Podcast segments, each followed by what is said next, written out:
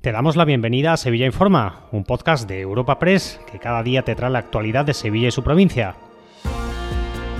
Estas son las noticias más relevantes de nuestra agencia en el día de hoy. Comenzamos un nuevo Sevilla Informa, el de este miércoles 13 de diciembre, jornada en la que el Ayuntamiento de Sevilla ha presentado la segunda fase del plan de tráfico para Navidad y el plan de seguridad, marcado este año por la afluencia masiva de personas al centro, lo que ha obligado incluso a desalojar espacios ante la cantidad de visitantes. La segunda fase del plan de movilidad se activa este viernes 15 de diciembre y estará operativo hasta el 2 de enero de 2024. La policía ha confirmado que se prevé cortar el acceso a calles del entorno del muelle de la Sal ante la más que previsible afluencia masiva al mapping que se proyectará en la zapata de la calle Betis. En cuanto a la seguridad, el refuerzo de agentes en la zona centro y Nervión no se hará a costa de efectivos de otros barrios, sino que se ejecutará gracias a las horas extras. El ayuntamiento prevé, eso sí, un refuerzo de medio centenar de policías por turno, una cifra que dice es movible según el desarrollo de las jornadas. Escuchamos al jefe de policía local, Antonio Luis Moreno. Absoluta. Pero esta previsión nuestra de la policía siempre va a estar mm, determinada y condicionada por las circunstancias.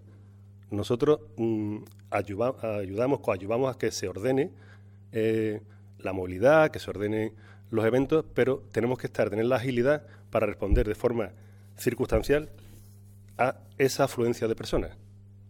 Entonces, Claro que está hecha la previsión y tenemos los mecanismos, las herramientas necesarias para que hacer que esa afluencia sea cómoda, sea segura y sea estamos reforzando para llegar a una media de 300, 350 hombres cada día. Cambiamos de asunto y les hablamos ahora de la ciudad de la justicia. Ya se ha ejecutado el traslado de los primeros juzgados, concretamente de lo contencioso y de lo mercantil. El Tribunal Superior de Justicia de Andalucía considera, sin embargo, que esta mudanza que acaba de empezar generará graves problemas durante años, ya que no se ha diseñado para que termine en un corto periodo de tiempo. Escuchamos al presidente del TSJA, Lorenzo del Río vamos a tener cuatro o cinco sedes y va a haber problemas, bastantes problemas en ese sentido, de, que no sea un traslado secuencial de todo en, un tiempo relativamente corto.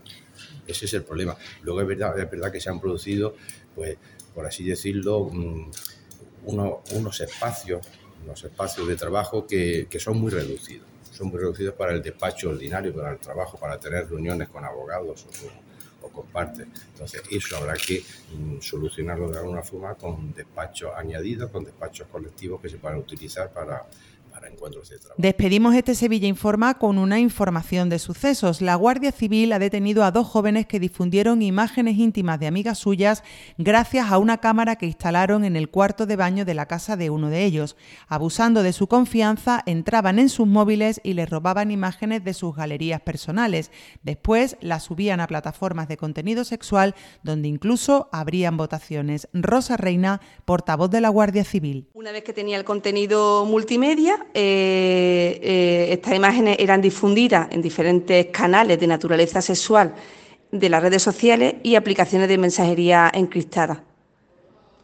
Esta por determinar el alcance de la difusión del citado contenido, que además era acompañado incluso con comentarios humillantes, vejatorios y degradantes hacia sus víctimas, exponiéndola incluso a, votaciones. Un apunte más de sucesos antes del cierre. El juez ha decretado el ingreso en prisión sin fianza para el detenido por el tiroteo en San José de Palmete en el que murió un hombre. Te recordamos que puedes suscribirte y descubrir el resto de episodios de este podcast en nuestra página web entrando en europapress.es barra podcast o a través de las principales plataformas de podcasting